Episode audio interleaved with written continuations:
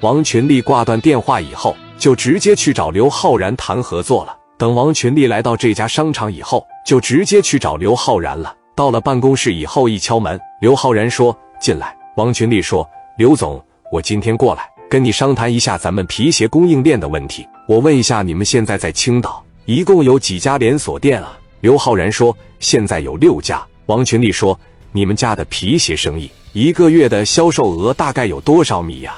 刘昊然说：“我们六家皮鞋的销售额应该能达到不到一百万。”王群力说：“现在你们的皮鞋是谁给你们供应的？”刘昊然说：“是福建那边的，温州那边的皮鞋质量不行。”王群力说：“看来大家伙对温州皮鞋还是有偏见啊！我要是能从温州倒腾过来几万双皮鞋，我给你做供应怎么样？但是我保证质量比福建那边的一点也不差，而且价格我会给你很大的优惠。你愿意不愿意啊？咱们可以签合同。”刘昊然说：“王总，我们这边跟福建那边的刘总。”合作的一直很愉快的，我这突然不跟他合作不太合适吧？王群力说：“我问问你，咱们老爷们出来是干啥的？无非是多挣点米。如果我这边皮鞋的质量出问题了，退一包十全由我们这边出，你任何风险都没有。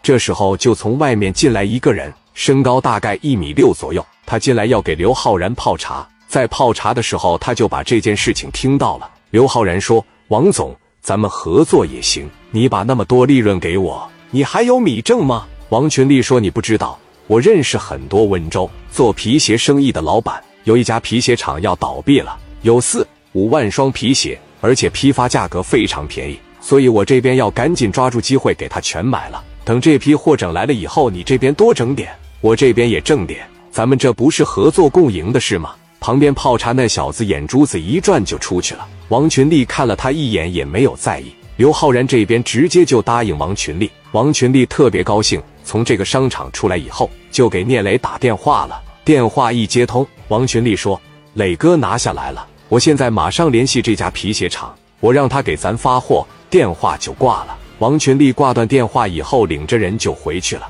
但是从办公室出来的那个小伙子就把电话打给战伟了。战伟是青岛湖南商会的副会长。当时战伟把电话一接起来，小梁说：“伟哥，我是小梁呀。”战伟说：“小梁呀，什么事啊？”小梁说：“我告诉你个消息，这个消息我觉得应该能值十万，你给我准备十万，我让天上给你掉个馅饼，你感觉怎么样？”战伟说：“天上掉馅饼，天上掉馅饼能砸到咱们的脑袋上吗？你什么意思呀？”小梁说：“我过去找你说吧。”电话就挂了。挂断电话以后，小梁就去找战伟了。到了办公室里面，两个人就说了。战伟说：“小梁，你说吧，怎么回事啊？什么消息能值十万呀？”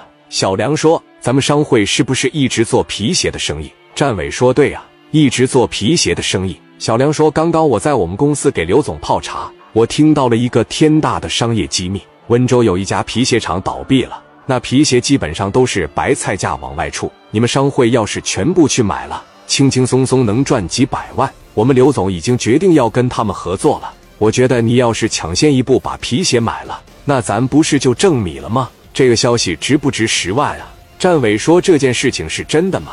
小梁说这件事情要是假的，我天打五雷轰。战伟说老弟你等我一下，我去联系一下温州那边的人，如果要是真有这个事的话，我给你拿二十万。小梁说伟哥，我小梁这个人不贪。你稍微给我拿点就行。你先去打听这件事是不是真的，我在这等你。战伟说：“行，你等我一下。”战伟出来拿起电话就打给他温州的朋友，打听这件事情了。